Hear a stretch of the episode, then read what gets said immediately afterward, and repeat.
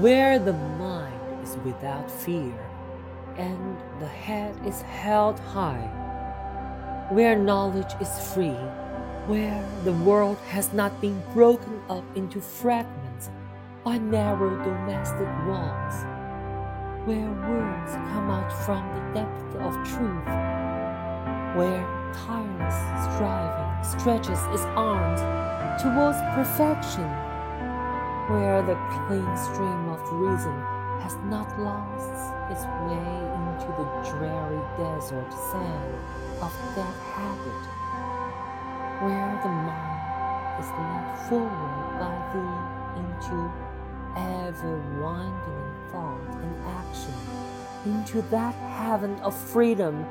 my Father. Let my country awake.